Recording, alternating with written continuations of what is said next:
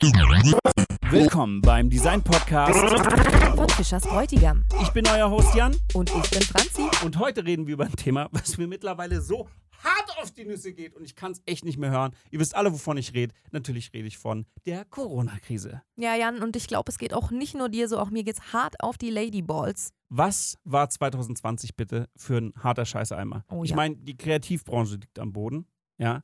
Nee, die Gesamtwirtschaft ist total am Wanken und ja, äh, wie geht's weiter? Ich habe jetzt echt keine Lust mehr, da irgendwie mich mit Negativnachrichten die ganze Zeit voll zu pumpen. Ich möchte jetzt wissen, was kann ich als Designer machen, damit es in Zukunft vorangeht? Oder wie ändert sich die Branche insgesamt? Ich möchte einfach jetzt mal Hand und Fuß haben, damit es endlich mal weitergehen kann, weil ich möchte, wie jeder von euch, wirklich dieses Kackjahr endlich mal hinter mir lassen, ehrlich. Es reicht jetzt. Ja, ich denke, da geht es vielen gleich, wahrscheinlich auch euch da draußen. Ähm, aber um die ganzen Fragen zu beantworten, haben wir heute in unserer ersten Folge einen ganz tollen Gast. Das ist der Jochen Redeker. Ich hoffe, er wird uns diese Fragen beantworten können.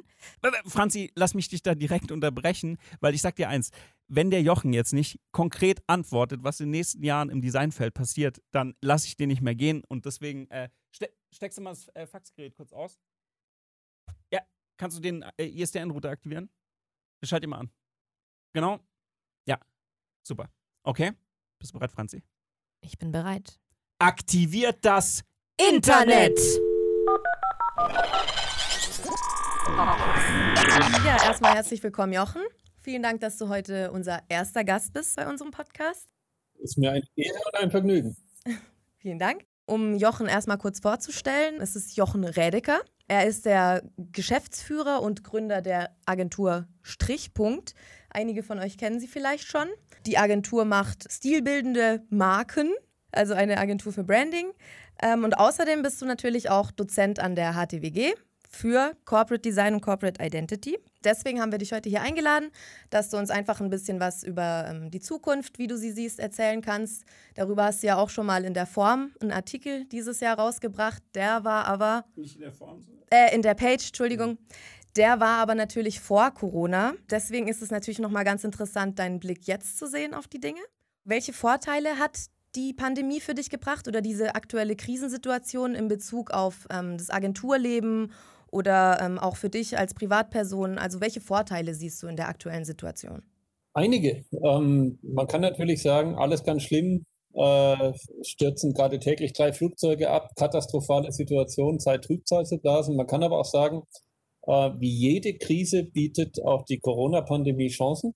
Äh, für die Entwicklung aus äh, kritischen Situationen lernt man ja, Einstein hat mal gesagt, eine Krise kann man nicht mit den Methoden bekämpfen, in denen sie erdacht wurde oder in die sie hineingegangen ist. Das heißt, wir lernen gerade auch neu zu denken. Und wir haben in unterschiedlichsten Bereichen Dinge, die, glaube ich, aus der Corona-Krise uns äh, in die Zukunft auch positiv begleiten werden. Eines davon ist, ich mache es mal am praktischen Beispiel, wir haben uns äh, bei der Agentur Strichpunkt entschieden, in, bis 2021 klimaneutral zu werden.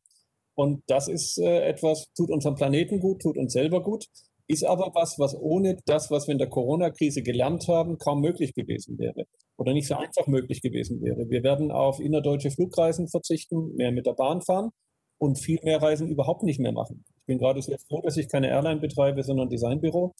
Das heißt, ähm, wir haben gelernt, und das ist sicher ein Digitalisierungssprung, der uns mehrere Jahre vorangebracht hat, dass vieles über Videokonferenzen abbildbar ist, was es davor überhaupt gar nicht äh, in der Diskussion gestanden hat. Ich nenne mal ein Beispiel. Wir haben ein kleines Büro in Shanghai.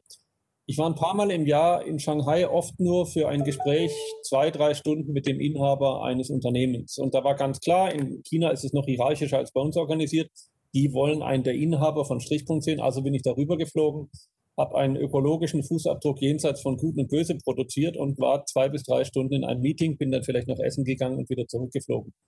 Jetzt kann ich ganz entspannt mit dem gleichen Inhaber einer chinesischen Firma über äh, eine Chat-Funktion sprechen und niemand findet was Besonderes dabei. Und ich bin auch sicher, dass es so bleiben wird. Es gibt überhaupt gar keinen Grund für diese kurzfristigen Reisen und in viel kleinerer Dimension wird es täglich bei unserer Projektarbeit stattfinden. Wir werden viel weniger zwischen unseren eigenen Standorten reisen, in Stuttgart, Berlin und Hamburg und dadurch Möglichkeiten haben. Das zweite Thema ist es dann auch die Gegenbewegung dazu. In dem Maße, wie wir gelernt haben, digital miteinander zu kommunizieren, werden wir auch die persönlichen Begegnungen mehr zu schätzen wissen. Also wer jetzt tagelang im Homeoffice sitzt und weiß, was das heißt, der ist dann auch froh, mal wieder Menschen tatsächlich riechen, äh, schmecken und fühlen zu können ja. und nicht nur zu sehen und zu hören.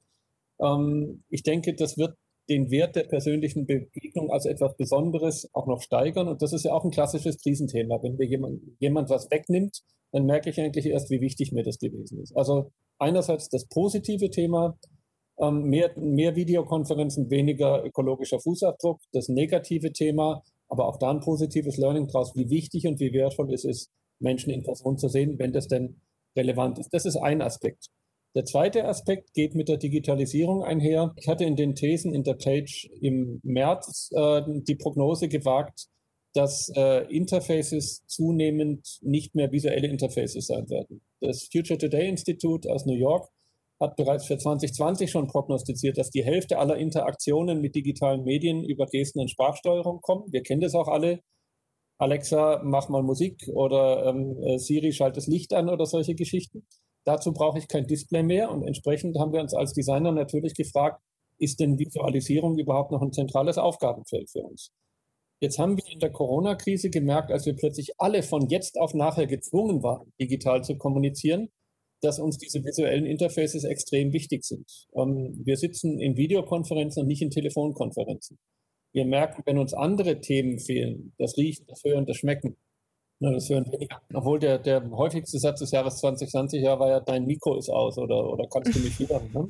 ja, ähm, kennen wir. Also von daher auch zum Hören. Aber wir haben gemerkt, wie wichtig uns wenigstens die visuelle Verbindung ist, wenn der Rest schon nicht stattfindet. Das heißt, wir haben vielleicht das, was gekommen wäre, nämlich die äh, visualisationsfreien Interfaces in einem Fünf-Jahre-Schritt in wenigen Monaten übersprungen und sind froh, dass es wieder die Visualisierung gibt. Denn ein Interface wie das, über das wir uns jetzt gerade unterhalten, Cisco WebEx oder Zoom oder Big Blue Button oder Jitsi oder wie sie alle heißen, Skype, ähm, hat den Vorteil, dass es ja auch gestaltet werden muss, dass es von Designern definiert wird, dass auch die Interfaces definiert werden wir alle haben bestimmt nach diesem Jahr weniger Angst vor IT.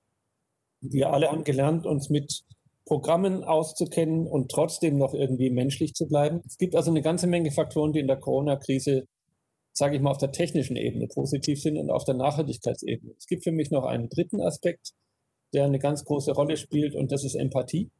In dem Maße, wie wir erkennen, dass es manchmal aus dem heiteren Leben heraus für entfernte Bekannte und je stärker diese Krise wird, vielleicht auch mal für nähere Bekannte oder gar Verwandte, plötzlich um Leben und Tod geht, desto mehr kann man sich auch auf die Dinge konzentrieren, die wirklich wichtig sind im eigenen Leben. Man kann feststellen, dass äh, verkrustete Strukturen aufbrechen, dass wir ähm, sicher sehr stark durch die inzwischen ja leider sehr strukturkonservativen Gewerkschaften gefordert immer die, das Primat hätten Trennung Arbeit und Familie, Trennung Arbeit und Freizeit. Ich gehe arbeiten, dann arbeite ich, dann mache ich Freizeit, und äh, habe meine Familie. Und plötzlich sind Leute im Homeoffice und stellen fest, dass es eigentlich auch ganz gut ist, mal zwischen halb elf und viertel vor elf mit den Kindern zu spielen und dafür vielleicht abends eine Viertelstunde länger zu arbeiten und dann auch festzustellen, wie wichtig ist mir eigentlich meine Arbeit, wie wichtig ist mir meine Familie und für sich möglicherweise aus der Krise heraus eine neue Work-Life-Balance zu finden. Wir verbringen also weniger Zeit mit unnützen Reisen. Wir konzentrieren uns darauf, menschliche Begegnungen als wertvoller zu erleben. Und wir haben eine neue Erfahrungsmöglichkeit, auf uns selber in unserer Ursprünglichkeit zurückgeworfen zu sein. Und ich glaube, all das sind drei ganz positive Erfahrungen aus der Corona-Krise. Neben der Intensivierung äh, auch von politischem Bewusstsein. Die Menschen schauen mehr Nachrichten. Das Wort der Fake News ist kein Wort des Jahres 2020. Die Leute vertrauen tatsächlich plötzlich wieder darauf, was in den Medien kommt, bis auf ein paar Spinner, die es nicht tun. Ähm, also in Summe kann ich mir schon vorstellen, dass wir auf die Jahre 2020 zurückblicken, irgendwann als das Jahr, in dem es bahnbrechende Innovationen gab, in dem wir uns auf die wesentlichen Dinge konzentriert haben, in denen wir festgestellt haben, hey, der Klimawandel startet ja gerade. Ich habe gerade gelesen, in diesem Jahr ist der, ähm, ist der CO2-Ausstoß um sieben Prozent zurückgegangen. Und das ist das, was wir brauchen ähm, für eine Verhinderung der Erderwärmung. Und plötzlich ist es da, obwohl es niemand wollte und obwohl es sonst nicht geklappt hätte. Und genauso wie eine Krise Not und Leid und Elend hervorbringt, was man nicht kleinreden sollte, bringt sie ganz viele Menschen dazu, positiv nach vorne zu gehen. Und das ist vielleicht das, was bleibt. Insofern das Jahr des Aufbruchs, das Jahr der Innovation, das Jahr der Rückbesinnung auf wesentliche Werte. Und dann ist das Glas hier zwar gleich leer, aber das Corona-Glas mindestens halb voll. Da äh, würde ich gerne mal einhaken. Ich sehe ja so, dass die ähm, Corona-Krise eher ein Katalysator war für Prozesse, die schon im Gange waren. Ich meine, du hast schon angesprochen, dass jetzt schon eine Sondersituation ist, eine Krisensituation. Die Frage ist, was bleibt und was entwickelt sich wieder zurück, deiner Meinung nach? Also, wo denkst du, dass es jetzt nur eine Begleiterscheinung ist von der aktuellen Krise? Weil äh, wir wollen eben rausfinden, was wir als Designer eben auch für die Zukunft äh, mitnehmen können und anwenden können, dass wir uns darauf einstellen können, praktisch, wie der Beruf sich ändert. Ähm, Kannst du dazu vielleicht was sagen? Also unabhängig von der Corona-Krise glaube ich, dass sich unser Berufsbild massiv verändert in dem Bereich, wo Technologien, Automatisation, künstliche Intelligenz in schwacher oder starker Form uns äh, technisch orientierte Arbeiten abnimmt. So wie wir jetzt gerade schon sehr souverän mit, mit Videoformaten und digitalen Formaten umgehen, die uns vor einem Jahr noch fremd gewesen sind, wird es immer mehr Layout-Software geben, die automatisiert läuft. Wir entwickeln das bei Strichpunkt ja schon selber ähm, wie stark müssen dann erst Google und Adobe, die Tausende von Ingenieuren auf so ein Thema loslassen, in dem Bereich sein können. Das heißt, ich bin relativ sicher, wenn wir als Designer sprechen, dann wird die Corona-Zeit noch ein Katalysator dafür sein, dass wir uns immer weniger um die Technik, mit der wir Dinge visualisieren, in Szene setzen, ins Bild setzen, filmen, äh, publizieren, kümmern müssen, sondern vielmehr um die Ideen dahinter, um die Strategien. Und das ist ja auch eine Parallelität zu dem, was ich gerade gesagt habe, die Rückbesinnung auf die wesentlichen Themen im Leben. Und das wesentliche Thema im Leben eines Designers ist nicht, ich beherrsche InDesign oder Cinema 4D oder Proud4Sync, sondern ich habe eine Idee. Ich habe eine Lösungsmöglichkeit für ein Problem, was ein Kunde hat. Ich bin in der Lage, Menschen zu erreichen, Dinge zu vermitteln, ähm, das Unterbewusstsein eines Menschen zu aktivieren. Ich bin in der Lage, mir zu überlegen, ob ich das zum Guten oder zum Schlechten tue. Also ich brauche eine Haltung. Und auch das wird ja in der Corona-Krise deutlicher, dass wir, wenn wir uns um wesentliche Dinge und um Leben und Tod kümmern, plötzlich auch uns fragen, was macht denn in meinem Leben Sinn? Macht es Sinn für irgendeinen Dreck dafür zu sorgen, dass er noch besser verkauft wird? Oder macht es Sinn, meine Fähigkeiten, die ich als Designer inhabe, für sinnvolle Dinge einzusetzen? Und was ist sinnvoll? Das muss sicherlich jeder für sich selber beurteilen, aber es ist zumindest eine Riesenchance, die wir haben. Und der eine oder andere, der jetzt äh, vielleicht als Selbstständige oder als Freelancerin darunter leidet, weniger Volumina im Auftrag zu haben, hat plötzlich mehr Zeit, über sowas nachzudenken. Von daher, ich glaube, was vorübergehende Erscheinungen sind, sind die Einschränkungen. Wir werden lernen, mit so einer Krise zu leben. Es wird auch nicht der letzte Virus sein, der die Welt befällt. Wir werden aber dauerhaft mitnehmen können, wie man mit solchen Krisensituationen umgeht und dass Haltung wichtig ist, auch in der Gestaltung und vielleicht gerade in der Gestaltung. Was ich interessant fand, du hattest gerade angesprochen, dass der Gestalterberuf sich eben auch verändert und da ist mir aufgefallen, möchte ich gerne die Frage stellen, Generalist oder Spezialist als Gestalter? Was ist Vor- und Nachteile, gerade jetzt in dem Bezug, in dem Kontext? Also ich glaube, dass wir die Spezialisierung getrost der Technologie überlassen können und dass es darum geht, grundsätzliche Gedanken zu finden. Ich denke, es war schon immer so, dass die, die Universalisten vieles getan haben, was dann Spezialisten inspiriert hat, in bestimmte Richtungen zu gehen dass wir aber im Bereich Design ähm, inzwischen eine neue Freiheit genießen werden. Wir müssen uns die Entwicklung des Designberufs anschauen. Als so die industrielle Revolution stattfand, 1840, 1850, da kam der Begriff Design überhaupt erst auf. Und damals gab es eigentlich nur Universalisten. Die haben alles gemacht, egal was sie gemacht haben. Heute ähm, haben wir Architekten, Szenografen, Webdesigner, UX-Designer, Grafikdesigner ähm, und so weiter und so fort. Und wir sind alle extrem technisch geprägt, indem wir das tun und haben eine ganz kleine spezialisierte Nische. Die brauchen wir auch, weil wenn ich zum Beispiel ein Magazin gestalte, dann hätte ich vor 30 Jahren noch was geskribbelt, das eine Reprografieanstalt gegeben und eine Setzerei, die hätten mir das gesetzt und äh, mettiert, der Begriff des Metteurs, das war damals ein Beruf, mit dem Designer zusammengearbeitet haben. Ich hätte mich also um die Produktion gar nicht mehr kümmern müssen. Heute wird von mir als Designerin ver äh, ver verlangt, dass ich selbstverständlich das Magazin, was ich gestalte, publikationsfertig ausliefere. Das heißt, mein Beruf hat eine viel höhere technische Komponente bekommen und ich muss mich spezialisieren. Ich bin entweder sehr gut im Bereich Printpublikation oder sehr gut im Bereich Processing oder generative Gestaltung oder VR oder Web. Alles zusammen kann ich gar nicht mehr schaffen. Ich kann nicht in jeder Technologie total fit sein. In dem Moment, wo das über Automatisation, über künstliche Intelligenz, über lernende Interfaces uns abgenommen wird, können wir uns wieder auf das Thema konzentrieren, was eigentlich ein generalistisches ist. Wie kriege ich eine Lösung für dieses Problem? Wie kann ich die Welt verändern? Wie kann ich dem Auftrag, den ich gerade habe, etwas zu kommunizieren, grundsätzlich gerecht werden. Und ich muss mir weniger Gedanken machen, kann ich das denn danach auch umsetzen? Und von daher glaube ich, werden wir auf unsere Kernkompetenz zurückgeworfen werden, Probleme zu lösen, ähm, Dinge anzustoßen, funktionaler zu machen, besser zu machen, vielleicht auch schöner zu machen und ganz grundsätzlich darüber nachzudenken und sicher zu sein, dass es technisch schon gehen wird und uns nicht dafür durch die eigene Schere im Kopf, aber auch durch das technisch Machbare zu limitieren.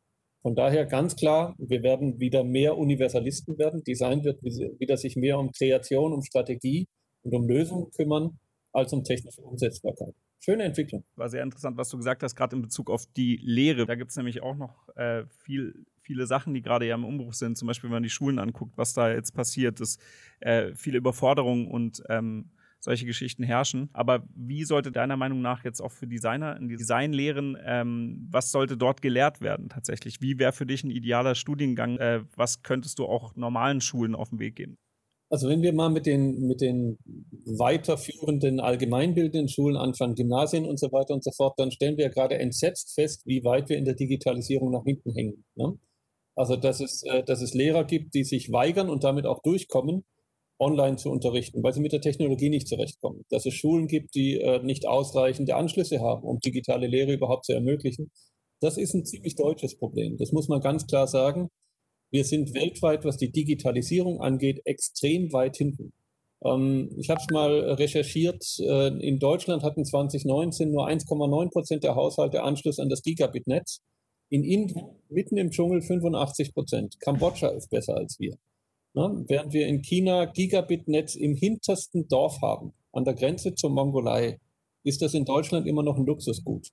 Und wie sehr uns dieses Luxusgut eigentlich als notwendiges Standardgut definiert, das sehen wir gerade in den Schulen, wo gerade nichts funktioniert während der Corona-Krise oder nur mit ganz großem Engagement und wo, wenn das Engagement fehlt, eben nichts mehr funktioniert und äh, den Schülern das bisschen an Allgemeinbildung, was sie gerade noch mitkriegen in den verkürzten Lehrplänen, dann auch noch genommen wird. Also schlimme Entwicklung. Im Designbereich bin ich der festen Überzeugung, dass an praktisch jeder Designhochschule, und da schließe ich unsere mit ein, auch wenn ich der Ansicht bin, dass wir uns hier sehr bemühen, wie viele andere Kollegen woanders auch, gute Lehre zu bieten, das Grundprinzip der Ausbildung von Designern komplett neu gedacht werden muss.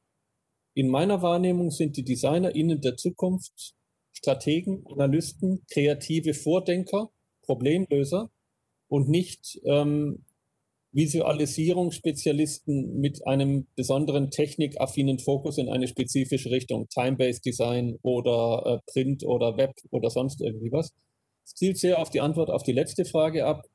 Ich glaube, wir müssen in der Designerinnenausbildung dafür sorgen, dass es ein, ein neues Denken gibt und keine neuen Technologien. Ich bin relativ sicher, dass das, was ihr zum Beispiel hier im Grundstudium lernt, an äh, Technik für Processing, für InDesign, für egal was, zu dem Zeitpunkt, wo ihr kommerziell im Beruf steht, keine Relevanz mehr haben wird, weil das automatisierte Systeme viel besser können, viel fehlerfreier können und viel souveräner können als ihr.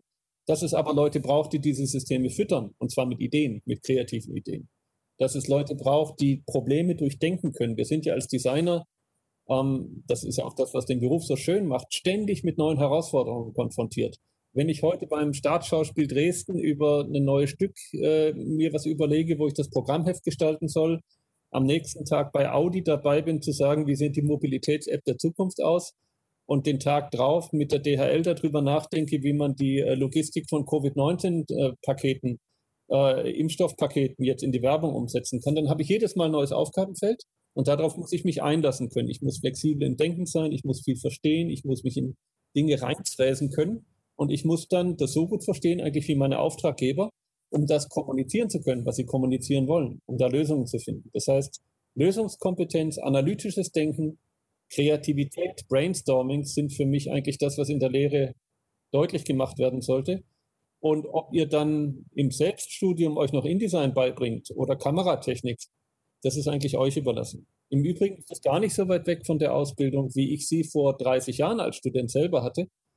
Ähm, wir konnten an Kursen buchen, was wir wollten. Im Wesentlichen ging es darum, dass wir gedacht haben und gemacht haben, weil die Technologie damals tatsächlich nur von anderen Leuten gemacht wurde. Da gab es die Repro-Anstalten, die Setzereien und so weiter und so fort. Ähm, heute macht ihr das alles mit, aber ich glaube, ihr braucht es nicht mehr. Das heißt, konzentriert euch als Studierende auf das neue Denken und nicht auf die neuen Technologien, aber bleibt technisch so alert, dass ihr wisst, was möglich ist. Ich glaube, das ist das, was man unterrichten muss. Und wenn jemand sagt, hey, total cool, Magazin ist absolut mein Ding, dann lernt auch gerne InDesign, ohne Probleme.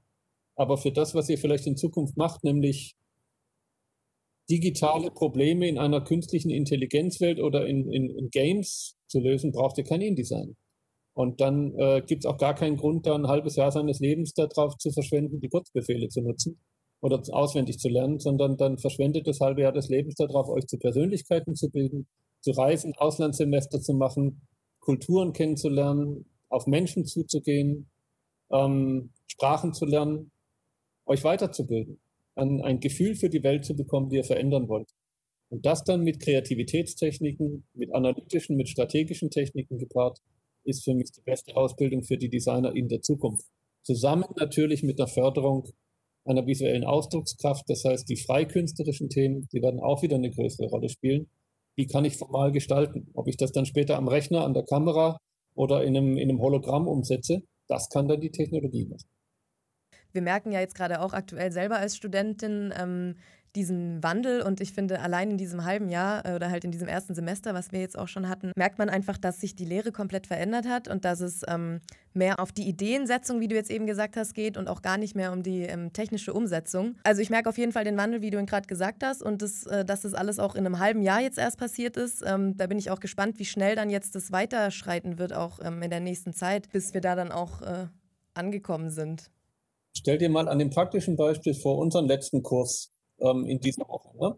Ihr habt zeitgleich gearbeitet auf WebEx, äh, im Chat, auf, äh, auf einem Muralboard, äh, auf Slack. Es gab noch sonstige Notizen. Das heißt, es werden ganz viele digitale Formate, die man davor gar nicht kannte, souverän verwendet. Ja. Und man hat eigentlich das Gefühl, das passiert intuitiv.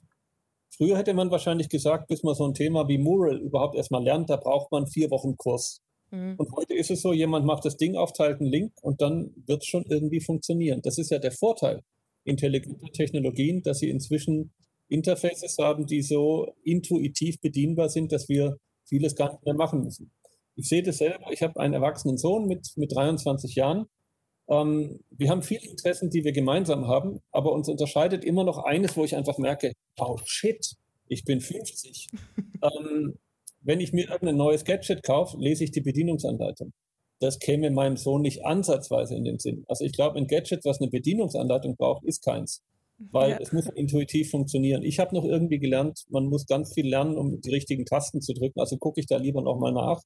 Wenn ich mir ein neues Auto kaufe, obwohl ich einen Führerschein habe und seit 30 Jahren Auto fahren kann, gucke ich mir ganz gerne mal die Betriebsanleitung durch, um mal zu gucken, was passt denn da so und was gibt es denn da für Features. Da kennt ihr gar nicht mehr drauf. Ist ja vollkommen in Ordnung. Ne? Und äh, das sind so Dinge, wo ich einfach denke, da verändert sich vieles, aber wir sind viel souveräner geworden. Alle. Ob wir 50 oder 20 sind im Umgang mit digitalen Technologien. Und das ist ein Grund mehr, sich darauf zu konzentrieren, auf was es ankommt. Mit Hilfe dieser Technologien gute Ideen. Anknüpfen an das, was du gerade gesagt hast, würde mich jetzt auch noch interessieren, ob es für dich auch ähm, Arbeitsabläufe gibt, die einfach niemals digitalisierbar sein werden oder wo du da vielleicht auch Probleme siehst äh, durch die Digitalisierung, also welche Nachteile das vielleicht auch mit sich bringen kann oder vielleicht auch Nachteile, die du jetzt selber dadurch schon ähm, erlebt hast? Nachteil 1, Bildschirmzeit. Ähm, signifikant gestiegen. Ich merke es jetzt, es ist Freitag, wo wir dieses Interview führen. Ähm, nach so einer Woche mit acht, neun, zehn Stunden vor dem Monitor in voller Konzentration. Es gibt ja auch mal Zeiten, wo man so als Designer abhängt vor der Kiste und eigentlich gar nicht so richtig drauf schaut. Aber wenn das Videokonferenzen sind von morgens bis abends, dann geht es echt auf die Augen. Also ich habe, äh, ich halte mir im wahrsten Sinne des Wortes die Augen. Und ich sitze viel mehr vom Monitor, als mir gut täte. Ich werde äh, noch fetter, als ich eh schon bin. Das, geht, glaube ich, alle. Das geht, glaube ich, alle. Ja, also der, die, die Corona-Funde, die sind, die sind natürlich auch dabei, irgendwie einem äh, Gedanken zu machen. Man nimmt sich weniger Zeit, um rauszugehen. Das sind schon Nachteile der, der Digitalisierung und dieser Corona-Zeit. Ähm, es gibt mit Sicherheit ganz wichtige Prozesse, die sich hoffentlich niemals digitalisieren lassen. Und das liegt in der menschlichen Natur, ja. Also echter Sex ist immer besser als Porno. Ne? Das ist irgendwie, ist ja ganz normal. Das liegt ja in der Sache. Sonst wären wir auch irgendwie nicht mehr in der Lage, uns hier miteinander zu unterhalten, weil wir längst Avatare von uns selber wären. Und so ist es im normalen Leben auch. Das heißt, wenn ich eine Idee entwickle, und das merken ja die Leute, die Apps gestalten, die machen das mit Post-its auf, auf, äh, auf Pinwänden und nicht mit irgendwelchen Programmen, in denen man die Sachen zusammenschiebt, weil es viel schneller ist. Wenn man Brainstorming macht, ist man in einem Raum mit äh, Flipcharts und mit äh, Addings viel besser ausgerüstet als mit den besten äh, Kanban-Boards, die es digital gibt, ne? wie sie alle heißen, Trello und so weiter. Tolle, tolle Software, aber sie ersetzt nicht das Denken, sie klassifiziert ist und sie dokumentiert ist. Das heißt, was wird nie digitalisiert werden? Ich habe mich viel, auch aufgrund der Jobs, die wir bei uns in der Agentur Stichpunkt haben, mit künstlicher Intelligenz befasst. Es gibt für mich eine Erkenntnis, bis, bis Maschinen kreativ sein können, und zwar kreativ im Sinne von creare, dem lateinischen Wort für schöpfen, erschaffen, da wird noch viel, viel, viel Zeit vergehen, wenn es überhaupt je passiert. Diese ganze künstliche Intelligenz kann unglaublich viel und manchmal wirkt es fast so, wie wenn sie kreativ wäre. Aber de facto ist es nicht. Das, was wir gerade einsetzen im Designbereich und was auch noch auf Jahre Benchmark sein wird, sind Systeme, die mit Parametern gefüttert werden, zum Beispiel ästhetische Vorlieben von Menschen oder bestimmte äh, Eigenschaften, die ein Künstler in seinem Pinselstrich vereint. Und die sind dann in der Lage, ein neues Bild zu malen oder ein Layout zu entwickeln, das der Mehrzahl der Rezipienten sehr gut gefällt. Aber ist das kreativ? Nein. Sie sind gefüttert worden mit Parametern, die aus der Kreativität von menschlichen Wesen, ähm, ja, ich sag mal, destilliert worden sind. Das heißt, der eigentliche Prozess des Schöpferischen, des Erschaffens, des Kreierens, des Kreativdenkens, den wird keine Digitalisierung dieser Welt übernehmen können und das ist auch gut so. Ja, auf jeden Fall. Sonst wären wir ja alle irgendwann arbeitslos. ja wir schaffen uns dann sonst selber ab noch. Ich meine, die, die Hälfte der Science-Fiction-Filme, die man so, so kennt, beschäftigt sich mehr oder weniger mit der Grundfrage, werden wir von Maschinen overruled? Ja? Sind die irgendwann schlauer als wir? Und natürlich, im logischen Denken sind sie das schon lange. Mhm. Mein Vater hat seit seines Lebens bei der IBM Schach, Schachcomputer programmiert.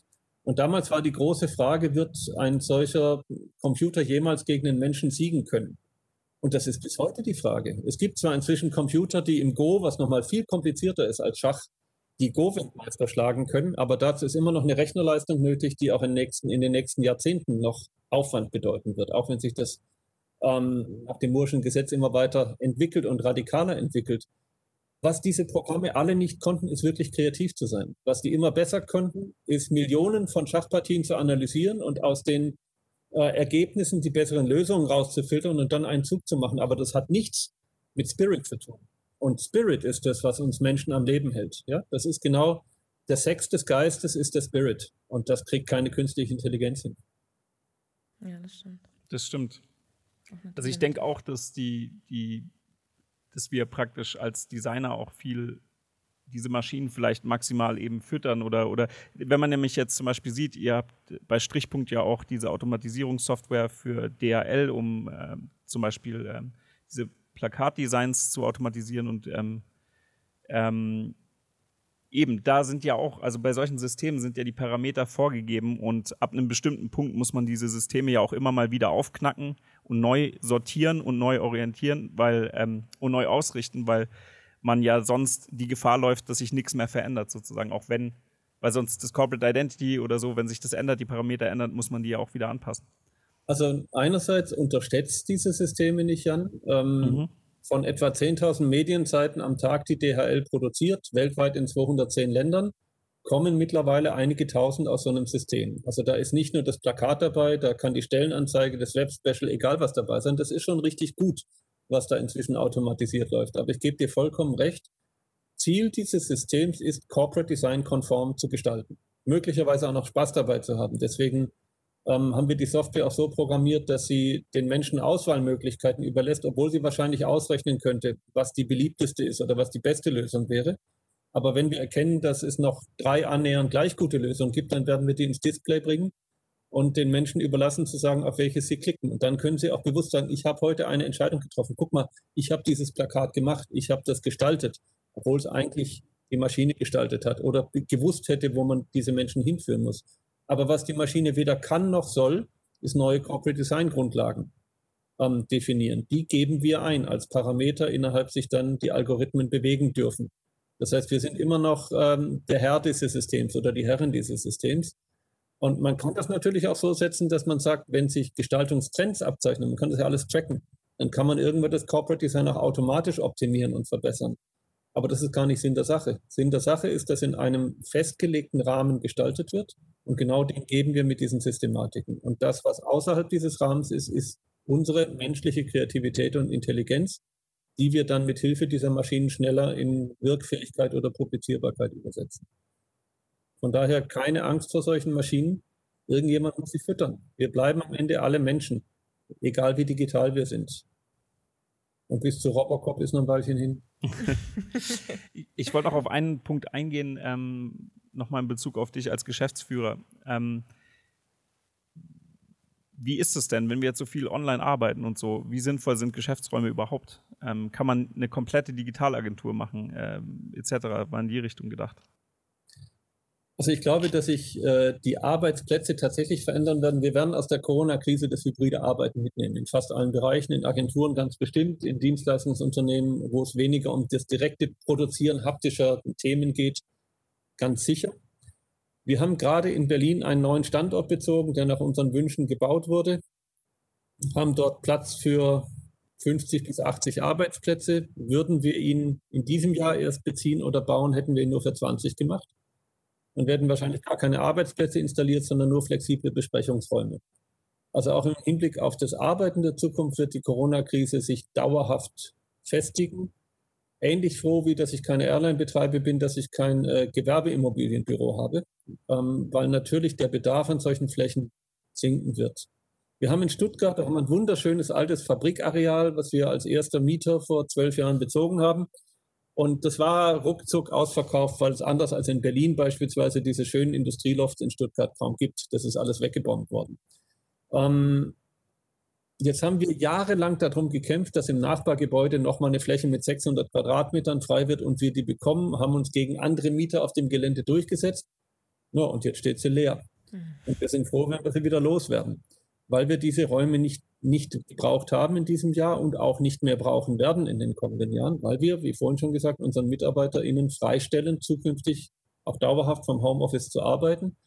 Im Büro werden dann eher Meetingräume gefragt werden, wo diese haptischen Treffen stattfinden, wo man einen Workshop machen kann und so weiter und so fort. Das heißt, auch unsere bestehenden Räume bauen wir derzeit immer wieder und immer stärker um hin zu Meetingräumen, zu ähm, Möglichkeiten für sozialen Austausch und weniger zu dem Arbeitsplatz. Denn ganz ehrlich, warum soll ich von zu Hause weggehen, wenn ich dort einen Tisch, einen Stuhl, einen Schreibtisch und eine abschließbare Tür habe, ähm, um in ein Büro zu gehen, wo ich einen Tisch, einen Stuhl, einen Schreibtisch und eine abschließbare Tür habe? Das bringt mir nichts. Ja? Dann kann ich auch wirklich zu Hause bleiben. Der Mehrwert von Agenturräumen oder überhaupt von Agenturstrukturen wird in dem in der Austausch, in der Interaktion, in dem menschlichen Momentum gemeinsamer Kreativität liegen und nicht mehr in der, in der zur Verfügung stellen von Arbeitsplätzen und Breitbandanschlüssen.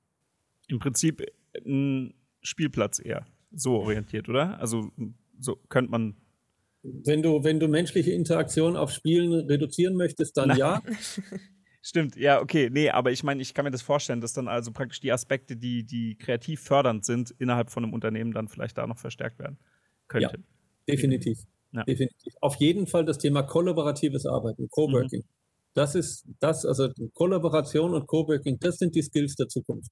Und darauf haben sich natürlich auch Agenturräume, ähm, überhaupt auch Agenturmodelle fabrizieren. Ich glaube auch, dass es vielleicht in Zukunft äh, weniger Festangestellte und mehr freie MitarbeiterInnen geben wird. Einfach weil man sich dann, wenn es notwendig ist, zu Gruppen zusammenfindet und nicht dauerhaft das so sein muss. Das kann durchaus auch ein Thema sein, dass also das Thema Freelancing, was jetzt gerade in der Krise ganz massiv betroffen ist. Meine, klar, man profitiert, wenn man zum dreifachen Tagessatz eines Festangestellten arbeitet, von Boomzeiten.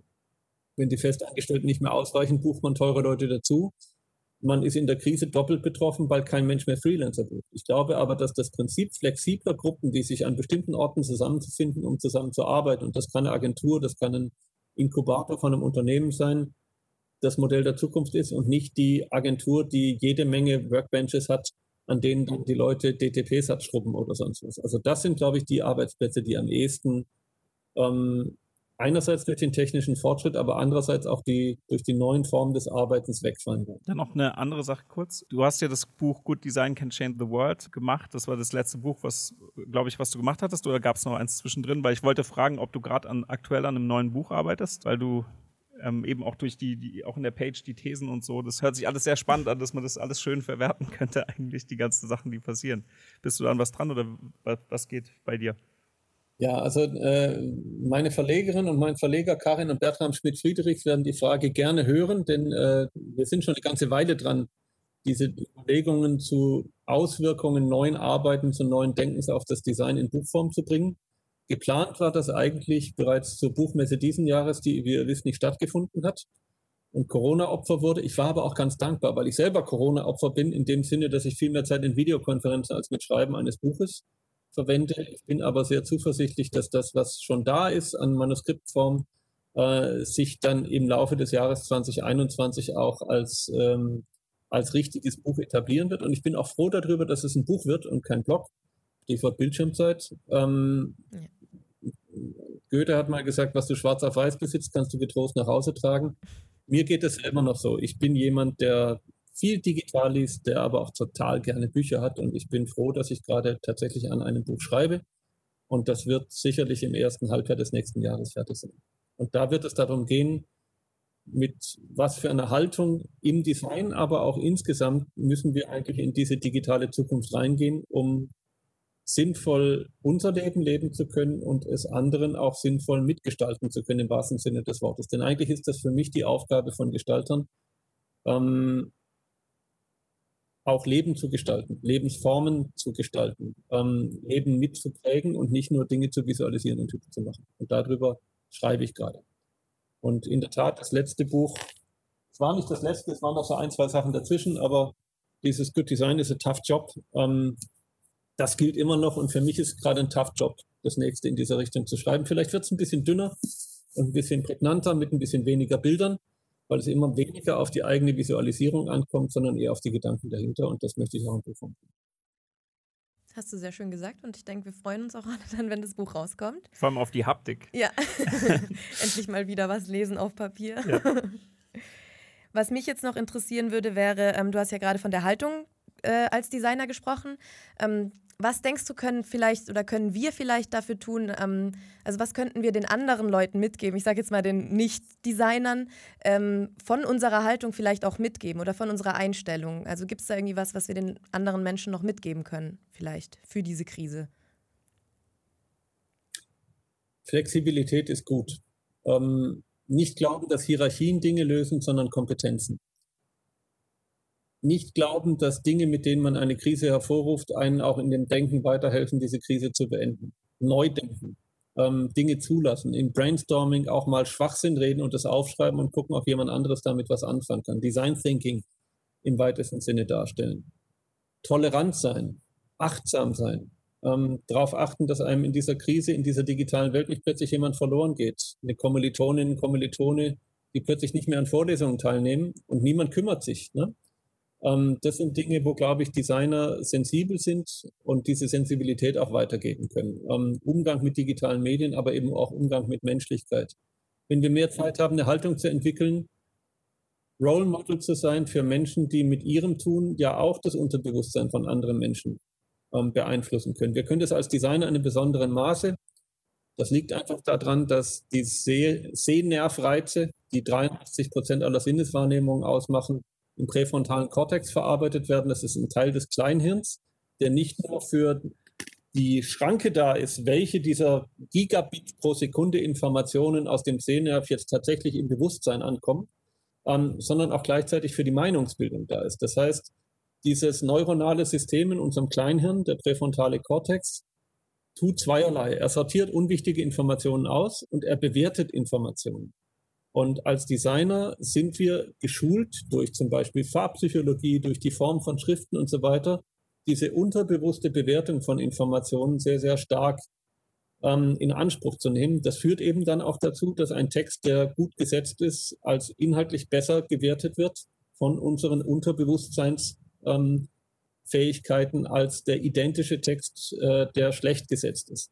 damit haben wir eine Fähigkeit, als Designer andere Menschen zu beeinflussen. Und wir haben auch durch diese Krise noch mehr gemerkt, wie wichtig es ist, das mit der richtigen Haltung zu tun, Verantwortung zu zeigen. Und ich glaube, Designer sind nicht bessere Menschen. Das sind Menschen, die ein besseres Visualisierungsgefühl haben.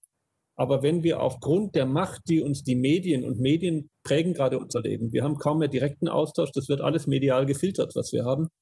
Wenn wir uns bewusst sind mit dieser Macht, wie wichtig es ist, diese Dinge anständig zu machen, achtsam zu machen, dann können wir für andere durchaus ein Vorbild sein. Und das lernen wir als Designer in einem starken Maße. Es wird umso wichtiger sein, wie wir es anwenden, für was wir es anwenden.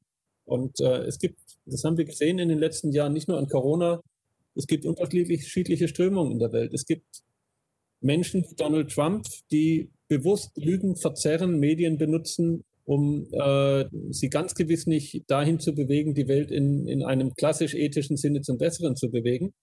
Und es gibt sechs Millionen Amerikaner mehr, die diesen Menschen nochmal gewählt haben als vier Jahre davor. Das heißt, das hat Wirkung. Ja, das funktioniert. Man kann mit populistischen Themen, mit Verzerren von Wahrheit Menschen erreichen und zu Dingen bewegen, die wir hoffentlich alle, die wir diesen Podcast gerade aufnehmen, besprechen oder auch hören, nicht als so richtig gut wahrnehmen. Ähm, und es gibt Menschen, die machen das, die machen das sehr bewusst. Wir haben populistische, ähm, rechtsnationale Strömungen in Deutschland, die ganz bewusst hochprofessionell mit Medien umgehen und die Macht dieser Medien nutzen, um uns zu infiltrieren mit menschenverachtendem Gedankengut. Wenn ich da als Designer nicht teilnehme, dann kann ich das sehr bewusst tun, weil ich diese Mechanismen kenne, weil ich sie durch meine Ausbildung kennengelernt habe und weil ich weiß, wie sie funktionieren. Und das kann ich auch anderen Menschen weitergeben. Zu sagen, pass auf auf das, was da passiert. Du wirst manipuliert. Und diese Achtsamkeit, im Übrigen nicht nur gegen ähm, äh, jetzt populistisches Gedankengut, sondern ganz generell, die tut ja auch gut, wenn ich mal die Tagesschau angucke, ähm, wahrzunehmen um, und zu gucken, ist das wirklich die Standardinformation, die mir da gegeben wird, die richtig ist, oder gibt es da unterschiedliche Sichtweisen auf diese Thematik? Wer sind die Nachrichtenquellen?